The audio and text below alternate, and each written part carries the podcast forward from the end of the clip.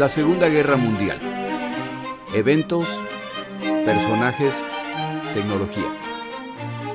Le doy la bienvenida a nuestro episodio del día de hoy. Episodio 59. Entrevista con John Lockadoo, piloto de bombardero B-17. Como siempre, gracias a mis oyentes. Argentina. Esta semana estamos en tercer lugar en Apple bajo la categoría Historia. Este es un tremendo logro para un esfuerzo individual y no sería posible sin el apoyo de mis oyentes. Si le gusta el podcast, compártalo con amigos y parientes. Así es que, vamos, vamos, Argentina. Esta semana necesito pedirles un favor especial.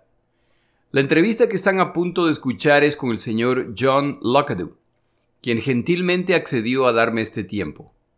El señor Locadu se acerca a sus 100 años de edad y estoy seguro que le encantaría escuchar opiniones de parte de esta audiencia de habla hispana.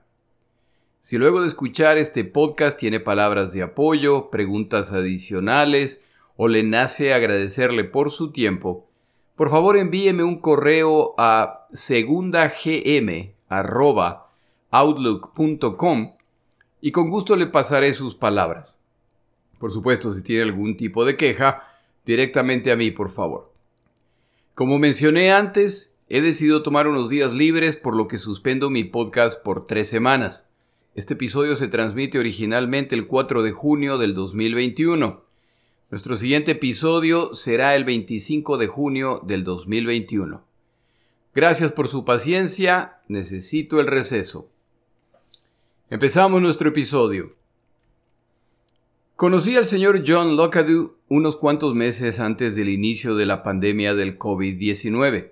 De hecho, unos cuantos meses antes de que se me ocurriera la idea de crear un podcast respecto a la Segunda Guerra Mundial. Nos conocimos porque mis suegros viven en un conjunto de residencias para jubilados en el que también vive el señor Lockadoo. Como mi suegra sabe que el tema de la Segunda Guerra Mundial me apasiona, me preguntó si es que me interesaría hablar con él a lo que yo respondí que por supuesto. Ella le preguntó si nos podía recibir y él dijo que sí. Mi suegra me pidió que no extendiera mucho la conversación y que, sobre todo, deberíamos estar atentos a la disposición de su amigo para terminar la conversación. Con esas instrucciones iniciamos la conversación, la cual solo terminó cuando mi suegra dijo que se estaba haciendo tarde y que dejáramos descansar al señor Lockadoo. Me late que alguien más estaba cansado o cansada, ya que esa conversación podía seguir de largo. Ya de salida, el señor Lockadoo me enseñó las fotos de su bombardero, los recortes de periódico de la época, fotos de su esposa que murió hace unos pocos años y recuerdos de distintos tipos. Nos despedimos con el agradecimiento por su tiempo. Como regalo le mandé una copia del excelente libro de Winston Groom, Los aviadores, el cual he recomendado antes en mi podcast, ya que uno de los aviadores de los que habla el libro es Jimmy Doolittle, de la famosa misión que en algún momento cubrimos. Doolittle, luego de esa misión, fue ascendido y más tarde estuvo a cargo de las misiones de bombardeos en Europa.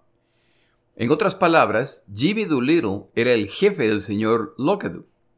Aunque el señor Doolittle era un personaje controversial entre los pilotos de bombarderos, por razones que en algún momento cubriremos en nuestro podcast, el señor Locadu lo recuerda con cariño al tener la imagen de un buen comandante, el cual tomó las decisiones que consideró mejores para la conducción de la guerra. Meses después de esta conversación, inicio el podcast y tras unos meses de estar grabando, se me ocurre la idea de ver si el señor Lockadoo estaría interesado en tener la misma conversación que ya habíamos tenido unos meses antes, pero esta vez grabada para el podcast. Afortunadamente dijo que sí. Y así llegamos a este experimento. Me encantaría oír su opinión respecto a este episodio, que es distinto en cuanto a su naturaleza. Si disfruta la entrevista, buscaré otras entrevistas en el futuro. A continuación la entrevista con el piloto John Lockadoo. El único material de apoyo que incluyo esta semana es un video de YouTube en el que el señor Lockadoo da una pequeña charla respecto a la Segunda Guerra Mundial. Para acceder a este video, vaya a mis páginas de Twitter y de Facebook. John Lockadoo nació en 1922 en Chattanooga, Tennessee. Durante la Guerra Civil estadounidense, esta ciudad fue el escenario de la batalla de Missionary Ridge. Como ya he mencionado en otro episodio, la Guerra Civil estadounidense fue la confrontación militar más sangrienta en la que ha participado esta nación. El número de muertos en esa guerra es un poco menor al número de muertos totales en todas las guerras en las que han participado los Estados Unidos de América. La Primera Guerra Mundial, la Segunda Guerra Mundial, Vietnam, Afganistán, etc. El haber crecido en esta ciudad hizo que los monumentos en memoria a guerras y a personajes de las guerras no le hayan sido extraños. Además, cerca de su casa se encontraba un fuerte militar. En el colegio, el señor Locadou participa en un programa que en los Estados Unidos de América se denomina ROTC, por sus siglas. Este es un programa de entrenamiento físico y militar básico para estudiantes de colegio. Su mejor amigo es Sully Sullivan, compañeros de aventuras y siempre juntos incluyendo su participación en el programa de ROTC. John Locadoo y Sully Sullivan empiezan a estudiar en la Universidad de Chattanooga con el sueño de ingresar a West Point, la academia militar por excelencia y la cual requiere que completen al menos dos años de universidad antes de aplicar.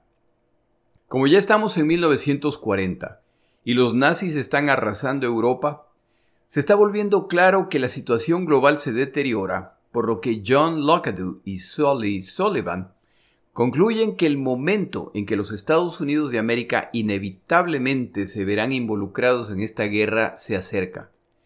Anticipan que cuando esto ocurra, serán reclutados y tendrán que ir a la rama de las Fuerzas Armadas que les asignen.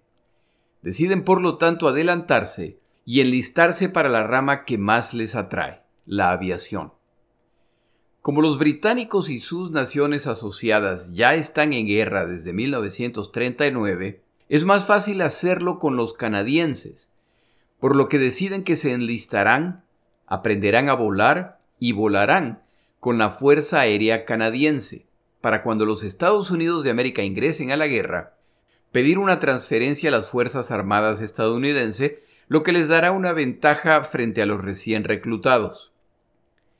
La aplicación para la Fuerza Aérea Canadiense requería que, como estos dos muchachos tienen 18 años, sus padres firmen la autorización para enlistarse. La mamá de Solly Sullivan era viuda, ya que su esposo murió en la Primera Guerra Mundial durante un ataque con gas mostaza a su trinchera. A pesar de este antecedente, y del hecho de que Solly era su hijo único, su madre apoya el deseo de su hijo de enlistarse, por lo que firma la autorización. La situación de John Lockadoo es distinta. Su madre apoya su proyecto, pero no su padre, quien no encuentra razón para que su hijo o su país se involucren en esta guerra europea. John Lockadoo no recibe por lo tanto la autorización de su padre y regresa a la universidad. Sully Sullivan sigue su plan. Se gradúa como piloto de la Fuerza Aérea Canadiense y es enviado al norte de África, donde combate en Spitfires contra las fuerzas de Rommel. Apenas un año más tarde, los Estados Unidos de América son atacados en Pearl Harbor, lo que confirma la intuición de los dos jóvenes aventureros. Ahora la conscripción obligatoria se instaura, pero John Lockadoo tiene una ventaja. Su participación en el programa de ROTC en el colegio le permite escoger la rama de las Fuerzas Armadas a la cual ingresar. Inmediatamente se enlista como cadete de la aviación del ejército. Recuerde que la Fuerza Aérea no es una rama separada en este momento. Completa su entrenamiento de aviador en febrero de 1943 como piloto de avión bimotor. 40 pilotos se gradúan en su promoción son inmediatamente asignados al grupo de bombarderos número 100, que llegará a ser conocido como el Grupo Sangriento, por la cantidad de bajas sufridas. Pero eso en este momento no se sabe. Son enviados al estado de Nebraska para entrenamiento. Como la necesidad de pilotos de bombardero en Europa es tan alta, se adopta una nueva práctica y los pilotos de aviones bimotores recién graduados son asignados como copilotos de aviadores experimentados para reemplazar a sus copilotos, los que inmediatamente se convierten en pilotos de otros bombarderos. Espero entienda el movimiento que acaba de ocurrir. Pilotos experimentados siguen siendo pilotos. Sus experimentados copilotos pasan ahora a ser pilotos de otros bombarderos. Y los recién graduados, que solo tienen entrenamiento en cómo volar aviones bimotores, ahora se vuelven copilotos de bombarderos de cuatro motores. Lo que quiere decir que uno de los dos tripulantes más importantes en un bombardero carece de experiencia de combate o piloteando este tipo de avión. Al preguntarle al señor Lockadoo si en retrospectiva él tenía idea en realidad de lo que se estaba metiendo? Responde que nadie tenía la menor idea de cómo serían las misiones y que probablemente así era mejor, ya que si hubieran sabido lo que les esperaba, él no está seguro si hubiera podido continuar. Comenta además que ellos fueron en realidad conejillos de indias, ya que la estrategia de poner pilotos novatos a volar como copilotos en ataques con grandes números de bombarderos durante el día no había sido lo suficientemente probada. La teoría es que estos aviones, a los cuales se llamaban fortalezas volantes, ya que contaban con múltiples ametralladoras, al defenderse mutuamente crearían una barrera de fuego que los cazas no podrían superar. Llega a Inglaterra en junio de 1943. Las tripulaciones inmediatamente deben transformarse en las máquinas de matar que son los combatientes en guerra. Es matar o morir. Enfrentan lo que el señor Lockadoo llama sus cuatro enemigos. El primero es el miedo. En cuanto empiezan estas misiones, queda claro que los aviadores pagan un altísimo precio en sus misiones. Subir al bombardero cada día para completar su misión se vuelve cada vez más difícil, al quedar claro que las posibilidades de regresar son pocas. El segundo enemigo es la Fuerza Aérea Alemana, la cual para este momento tiene a cuestas cuatro años de experiencia en combate aéreo y que reina suprema sobre Europa continental. De hecho, cuentan con la supremacía aérea. Los pilotos estadounidenses, en cambio, son graduados recientes de academias de vuelo sin experiencia en combate, y sus comandantes tampoco tienen la experiencia que da el haber combatido en una guerra. Por lo que las tácticas son desarrolladas sobre la marcha y se van corrigiendo a medida que se identifican errores. Una vez más aparece la falta de disposición estadounidense para aprender de los británicos. Los estadounidenses deciden que su campaña de bombardeo será diurna. Esta idea a los británicos les parece suicida. Ellos ya lo han intentado.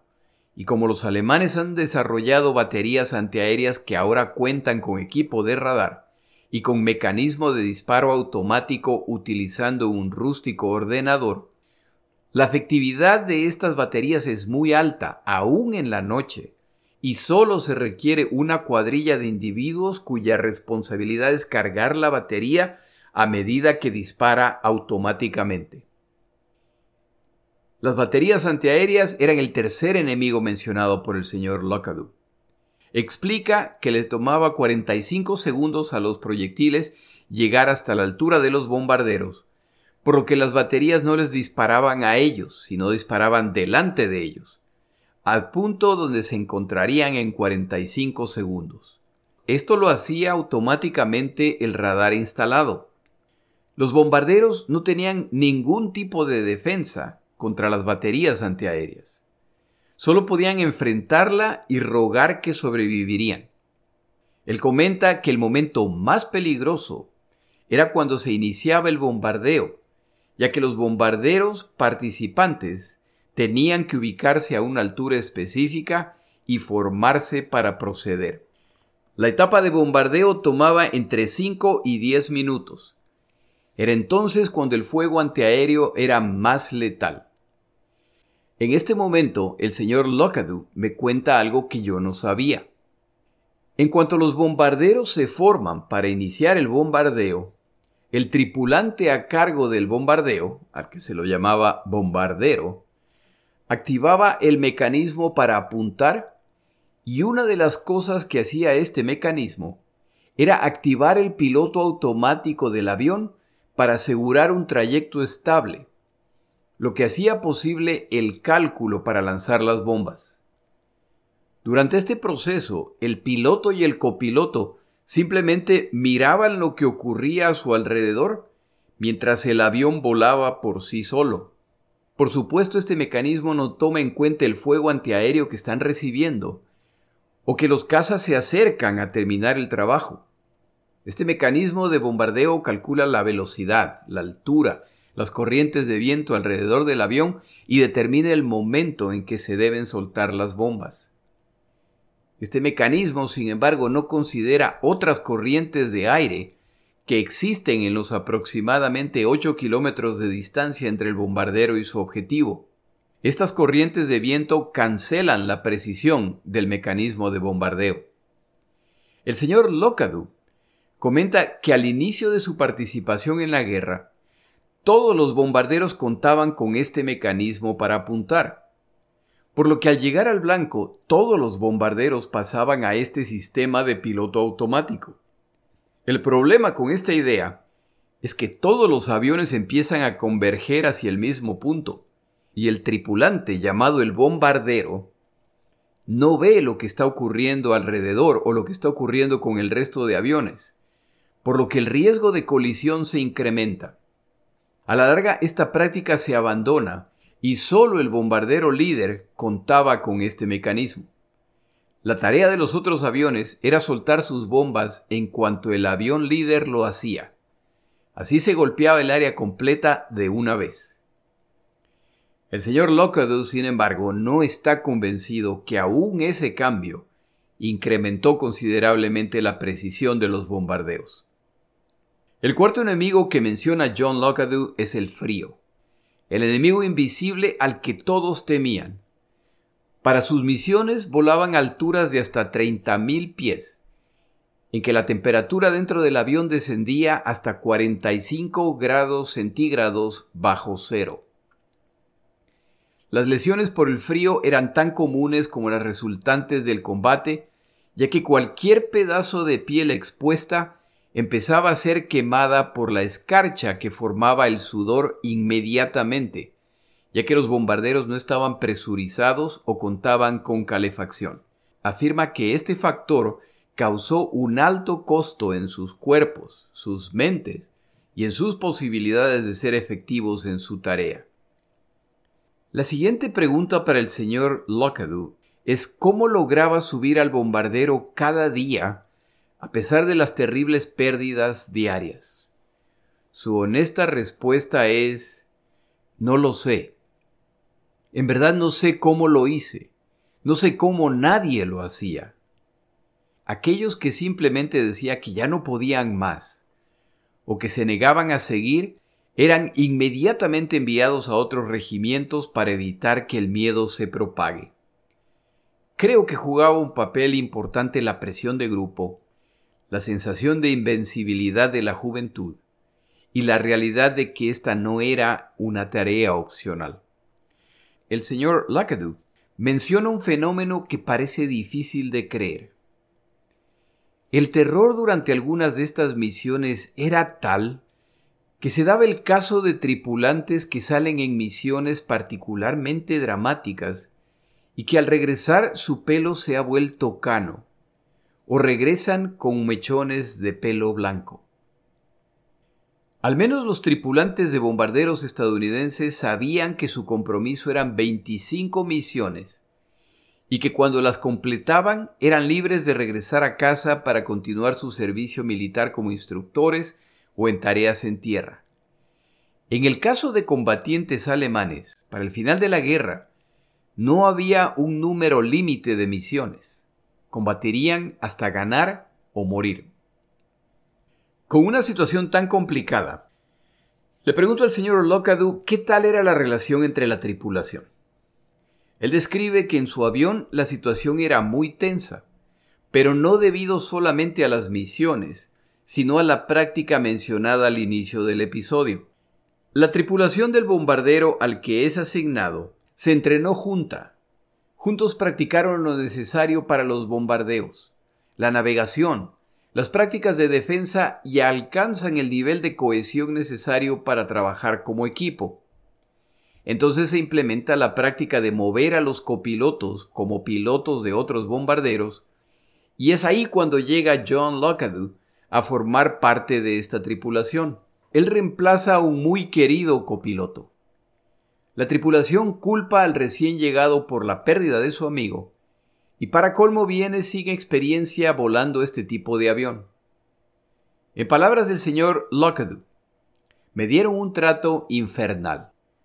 Le pregunto por detalles respecto a esto y él comenta que era común que le hicieran algo que es una broma común acá en los Estados Unidos de América entre chicos de alrededor de 12 años. En la cama usted tiene dos sábanas. Una de las sábanas cubre el colchón y la otra es con la que usted se cubre. Estas dos sábanas normalmente son exactamente iguales. Si usted toma la sábana que se pone encima y la dobla en la mitad y pone un extremo alrededor del colchón y el otro lo dobla para que parezca ser la segunda sábana, cuando usted intenta acostarse, no puede estirar las piernas ya que es como un sobre. Espero haber podido explicar a lo que me refiero, ya que esto tomó mucha tinta. En otras ocasiones lo despertaban a medianoche para avisarle que lo esperaban en el cuartel general. Se vestía y se dirigía hacia allá solo para descubrir que nadie lo había mandado a llamar, y al regresar, por supuesto descubría que todos están profundamente dormidos. En otra ocasión se pusieron a jugar póker y el señor Locadu los estaba limpiando. Cuando un mayor, el cual ya había perdido todo su dinero, se ubicó detrás del señor Lockadoo, él pensó que era para espiar y avisarles qué cartas tenía. Pero de repente el mayor le quitó la silla y él cayó al piso.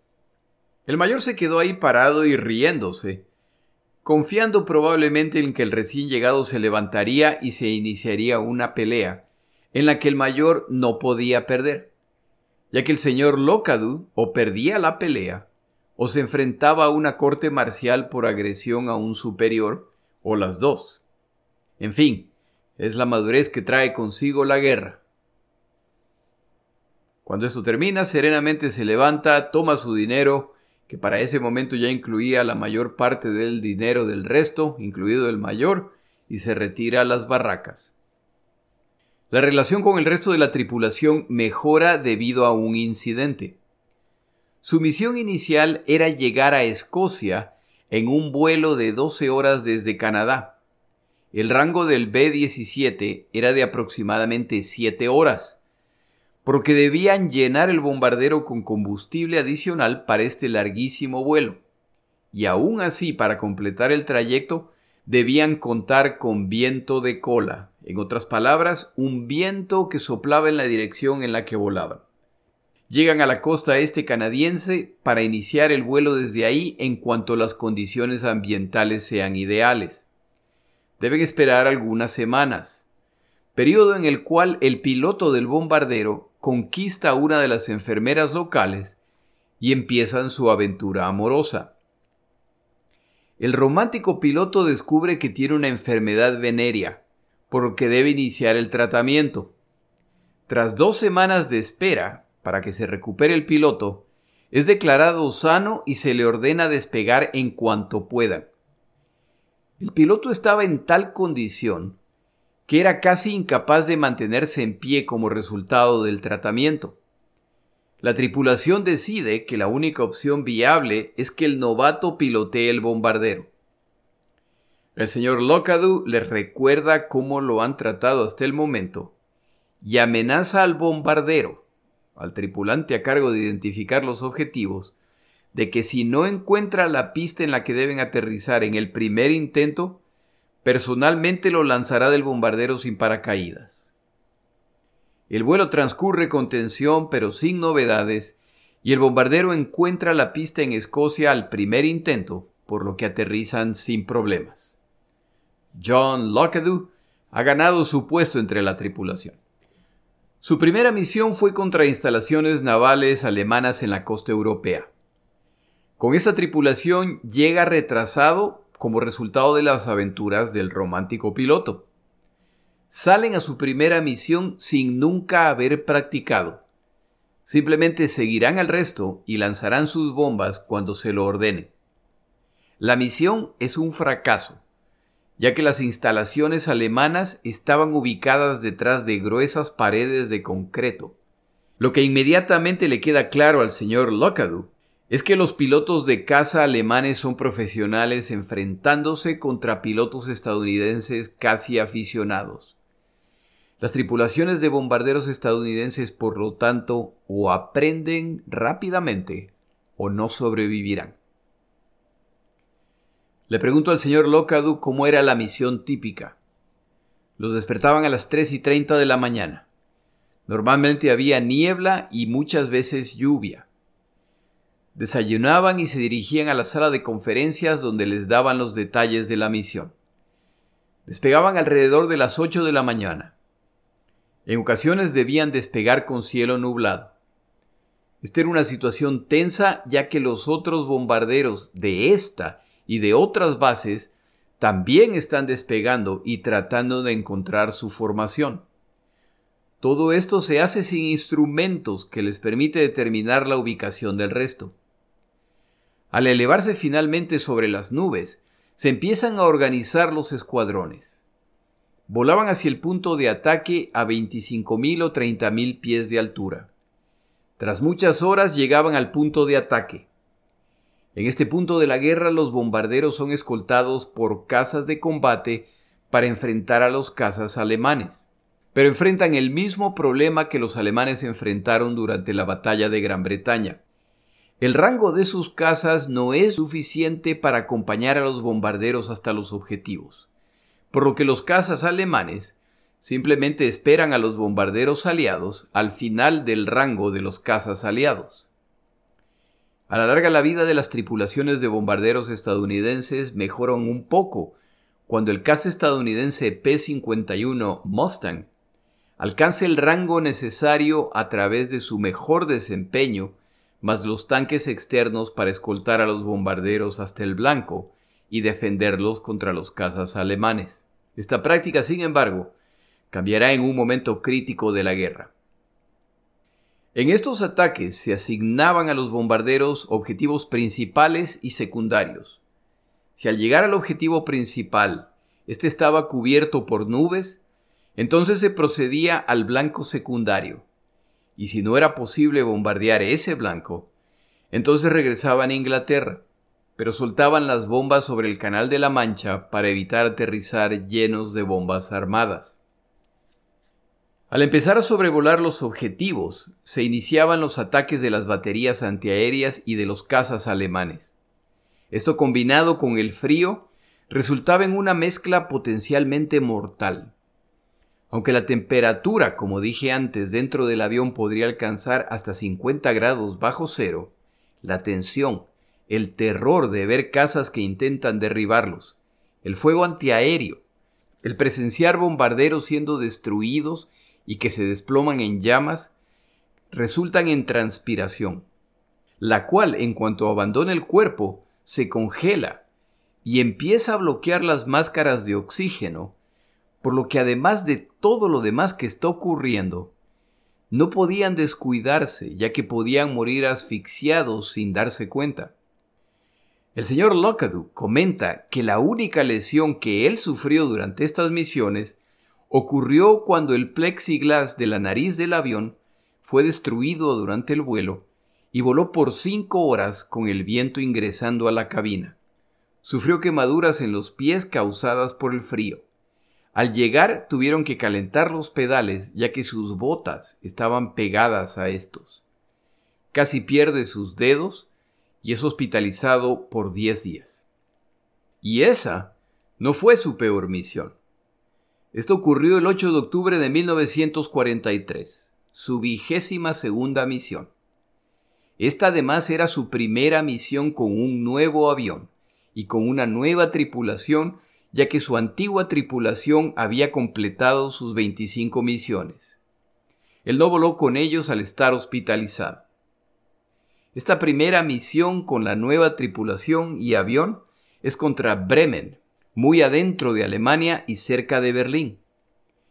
El fuego antiaéreo, en palabras del señor Locadu, era tan denso que si querían podían aterrizar sobre este y tomar un descanso. Humor de pilotos. Para colmo, los cazas alemanes están atacándolos en medio del fuego antiaéreo, lo que es extremadamente agresivo, ya que los mismos cazas alemanes se exponen a ser derribados. Pierden 12 de los 18 bombarderos de su grupo al intentar acercarse al objetivo. El señor Locadu fue el único líder de vuelo no derribado, pero son impactados en su motor número 3, por lo que su velocidad se reduce. Afortunadamente él y los sobrevivientes en otros bombarderos logran regresar al ser alcanzado por otro grupo de bombarderos que también regresaba, lo que les da protección adicional. En esta misión presenció un evento inusual que dejaba claro la ferocidad con la que defenderían los alemanes su territorio. Son atacados casi de frente, a las once en punto, por dos cazas alemanes, uno de los cuales vuela directamente contra el bombardero enfrente de su avión y deliberadamente se estrella contra el bombardero, lo que destroza los dos aviones inmediatamente y todos mueren. El señor Locadu no se atreve a asegurar que fue un ataque suicida. Tal vez fue simplemente un piloto que muere al ser impactado y el caza simplemente siguió en la ruta en la que se encontraba en ese momento. En el bombardero derribado muere el jefe de operaciones del grupo, quien entre otras tantas tareas es responsable por escribir cartas para las familias de los que mueren en combate. Esta vez es el turno de su familia. Esto transforma al señor Locadu en jefe de operaciones del grupo a pesar de ser simplemente un subteniente. Le faltan solo tres misiones para regresar a casa. Ha completado las primeras 22 en apenas tres meses le tomará otros seis meses completar las restantes, al producirse una serie de cambios en que por ser el jefe de operaciones se espera que en algunas misiones ocupe la posición de artillero de cola, de ser necesario. Este es el artillero a cargo de las dos ametralladoras en la parte posterior del bombardero, una posición para la cual él no tenía ninguna experiencia. Tras una misión en esta posición, se niega a volar en misiones adicionales. Su experiencia y el hecho de que es un piloto resulta en que si apruebe su solicitud, solo podrá volar cuando una tripulación necesite un piloto o un copiloto. Meses más tarde finalmente completa sus 25 misiones. Al aterrizar por última vez le flaquean las piernas, en gratitud con el buen Dios que le ha permitido sobrevivir cuando muchos otros no lo lograron. Es simplemente un alivio. Su primera acción es besar el piso. Después de todo, de los 40 pilotos graduados en la escuela de vuelo con el señor Locadu, solo cuatro completan sus misiones. De los 36 restantes, los pocos que no murieron terminaron como prisioneros de guerra. De regreso en los Estados Unidos de América, conoce a la que será su esposa al ser enviado a Texas para aprender a volar por instrumentos. La conoce durante unas citas ciegas. Permanece en las Fuerzas Armadas y es entrenado en el más moderno de los bombarderos estadounidenses, el B-29. Le comunican que debe prepararse para ser enviado a combatir en el Pacífico pero la guerra termina repentinamente antes de ser enviado a esa zona. Paso entonces a temas varios cubiertos durante nuestra entrevista. Cuando pregunté a mis grupos de Twitter y Facebook qué les gustaría preguntarle a este piloto, Una de las preguntas fue si alguna vez pensaban en los civiles que estaban matando con estas bombas. La respuesta del señor Locadu es, la verdad es que sí pensábamos en los civiles que eran afectados por los bombarderos, al carecer de la precisión esperada. Pero si me preguntas si nos importaba mucho su suerte, la respuesta es no. Aunque suene frío, no. La razón es que esa nación ahí abajo estaba apoyando a un dictador que estaba destrozando al mundo y cuando ellos iban a trabajar, cuando ellos se involucraban en el sistema, estaban mostrando su apoyo por Hitler.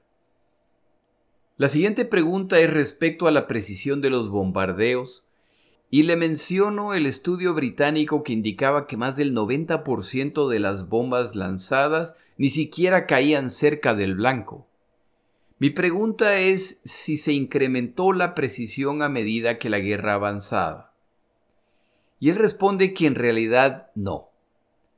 La situación mejoró cuando fue posible instalar el radar miniaturizado inventado por los británicos, el cual podía utilizarse ya que las ondas del radar permitían identificar la ubicación de blancos en tierra, incluso a través de las nubes. El señor Locadu menciona que voló 21 de sus 25 misiones en un B-17 que no contaba con radar completó sus cuatro misiones finales en otros bombarderos que sí tenían radar, por lo que tuvo la oportunidad de verlo en acción. Le pregunto además respecto a su amigo de la niñez, Sully Sullivan, que fue de su vida. Durante el tiempo que el señor Locadu está en Inglaterra, su amigo Sullivan termina su tour en el norte de África y es transferido a Inglaterra. Un día se encuentra en Inglaterra y el señor Lockadu lleva a su amigo a volar en su B-17. Sully Sullivan no está impresionado y simplemente le dice Lucky, su apodo. Esto no es volar. Tú no eres más que un camionero con alas. Nunca sabrás lo que es volar hasta que hayas volado en mi Spitfire. Y lo invita a hacerlo. Con cierta vacilación, el señor Lockadu acepta la invitación y vuela en un Spitfire y, de acuerdo a sus palabras, logró no matarse en el proceso. Su amigo Sully lo invita a que lo visite en su base, donde él está entrenando en un nuevo tipo de avión británico, el Hawker Typhoon. El señor Lockadu acepta la invitación. Como ya es el jefe de operaciones, ya no vuela en tantas misiones y tiene cierta flexibilidad. Cuando llega la fecha y el día acordado, John Lockadu cambia su ruta para aterrizar en la base de su amigo Sullivan. Entre lo que ve al descender hay escombros de un avión. Al aterrizar, los controladores le preguntan si es que se ha perdido, ya que ese no es un aeródromo para bombarderos. El señor Lockadu presenta sus papeles y comenta que viene por invitación de su amigo Sully Sullivan. Los controladores le dicen que antes de proceder debe presentarse ante el comandante de la base. Como tiene tiempo limitado, John Lockadu explica que preferiría simplemente ver a su amigo y continuar su vuelo lo antes posible. Pero no hay forma. Se le informa que si no se presenta ante el comandante de la base, no pueden hacer nada. Al final lo hace y al presentarse ante el comandante de la base, se disculpa por aterrizar ahí, pero le informa que él simplemente está ahí para visitar a Sully Sullivan. El comandante entonces le pregunta si vio los restos del avión al lado de la pista. John Lockadu confirma que sí. Y el comandante le informa que ese era el avión de Sullivan, quien murió el día anterior. A Sully Sullivan se le asigna una misión de ataque a tierra y apenas despega falla el motor de su Hawker Typhoon. La falla es catastrófica y ocurre a suficiente altura que no puede simplemente descender, pero no a suficiente altura para saltar en paracaídas. La madre de Sully Sullivan ahora es viuda y ha perdido a su único hijo. Y ya que el señor Lockadu se encuentra ahí, él estará a cargo de contactar a la madre de su mejor amigo para comunicarle que su hijo no regresará a casa. El señor Locadu confirma algo que muchos combatientes entienden. Es muy duro perder camaradas en el frente, pero la muerte de un amigo cercano puede ser abrumadora. Es por esta razón que es común en los combatientes mostrar poco o ningún interés cuando llegan reemplazantes. No hay razón para encariñarse con quienes muy probablemente pronto estarán muertos. El señor Locadu recuerda además su última misión como aviador militar. Ya de regreso en los Estados Unidos de América, como ha sido entrenado en bombarderos B-29, un día se le ordena que vuele un B-29 a un deshuesadero para ser desmantelado. Al dirigirse al avión ve el nombre de este bombardero. Enola Gay. Sugiero no olvide este nombre, ya que lo volverá a oír. Y si alguien sabe qué bombardero era este, me manda la respuesta a mi página de Twitter, arroba la segunda GM, o de Facebook, la Segunda Guerra Mundial, eventos, personajes, tecnología. Efectivamente vuela el bombardero al deshuesadero, pero el Museo estadounidense Smithsonian se entera de lo que está por ocurrir y rescatan el bombardero antes de ser desmantelado. John Lockwood permanece en las Fuerzas Armadas hasta 1948 cuando se retira para obtener finalmente su título universitario, el cual obtiene en 1950. En 1947 pasa a ser parte de la Fuerza Aérea estadounidense al volverse esta una rama separada de las Fuerzas Armadas. Nos acercamos ya al final de la entrevista tras cerca de una hora y cuarenta minutos de conversación, por lo que llego a las preguntas finales. ¿Ha tenido el señor Locado una buena vida? Él dice haber disfrutado inmensamente de 71 años maravillosos con su esposa, quien murió hace aproximadamente cuatro años. Tuvieron un hijo, dos nietos adultos y ahora tienen tres bisnietos. No puedo evitar hacerle la siguiente pregunta. Cuando lo conocí y nos encontramos en su casa junto con mi suegra, al sentarnos a conversar me preguntó qué quería beber y le dije que agua. Aclaró que se refería a bebidas alcohólicas. Él estaba a punto de servirse el primero de los vasos de whisky escocés que toma cada noche. Le pregunto qué tiempo lleva con esta práctica y me responde que muchas décadas.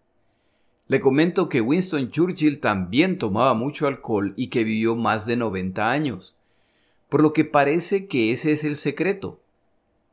Él se ríe pero recomienda que yo inicie el tratamiento en cuanto pueda. Les paso esta receta a mis oyentes en caso les sirva. Finalmente, ¿qué opina John Locadu de la guerra? Él comenta que inmediatamente después del final de la Segunda Guerra Mundial se inicia la Guerra Fría. Unos pocos años más tarde ocurre la guerra en Corea. A los pocos años le sigue la guerra de Vietnam.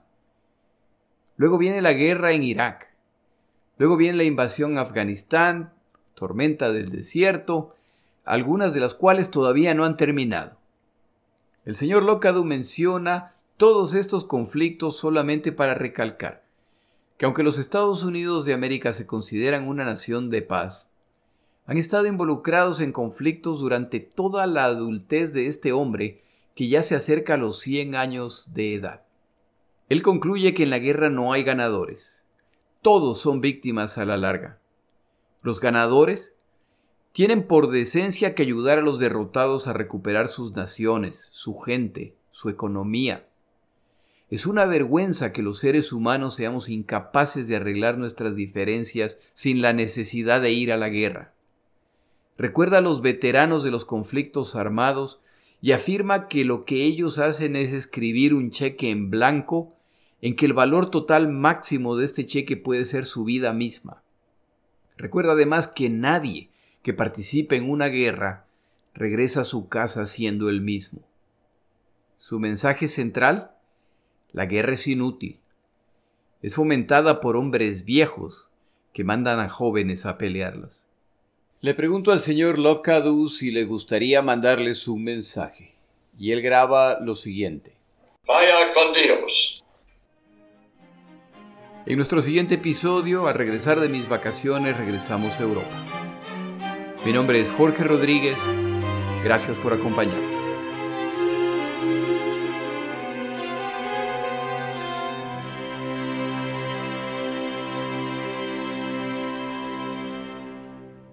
Para información adicional respecto a este episodio, las notas de este podcast, que incluyen la narración de este episodio, así como acceso a resúmenes, videos, documentales y materiales adicionales gratuitos disponibles en el Internet, por favor vaya a Amazon y busque el libro La Segunda Guerra Mundial, Eventos, Personajes, Tecnología. Al comprar estas notas me ayuda y me apoya financieramente. Puede encontrar información adicional en mi página web, lasegundagm.com. Muchas gracias.